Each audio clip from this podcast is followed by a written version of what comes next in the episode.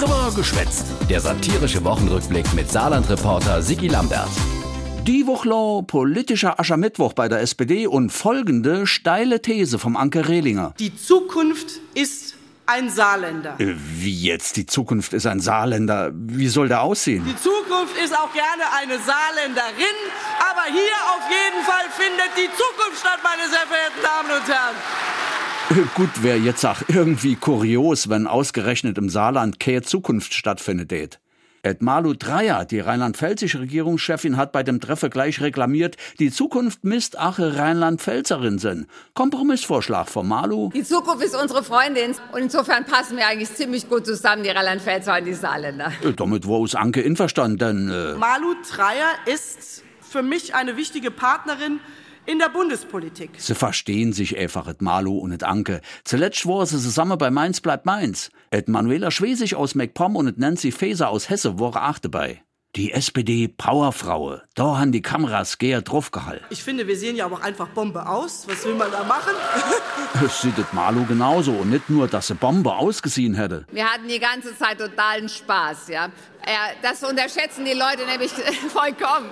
Wir haben immer viel zu lachen, Leute. Ja, Leute, und das wäre auch gut so. Weil es gibt eigentlich nichts Schlimmeres als Politiker und Politikerinnen ohne Humor. Und ich finde, die sind überwiegend bei der CDU, CSU zu finden.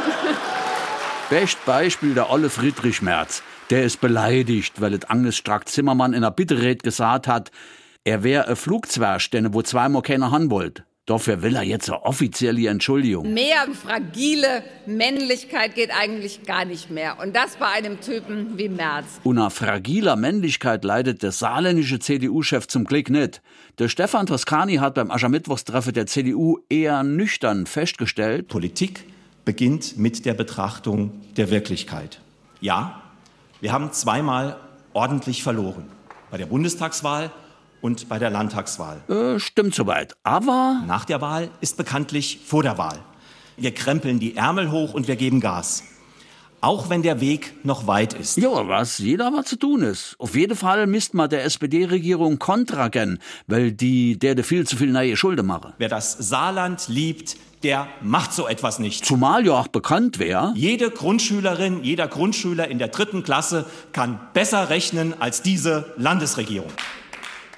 Ja, von wegen, bei der CDU hat keiner Humor. Also, liebe Freundinnen und Freunde, Ärmel hochkrempeln, schaffen. Guten Appetit.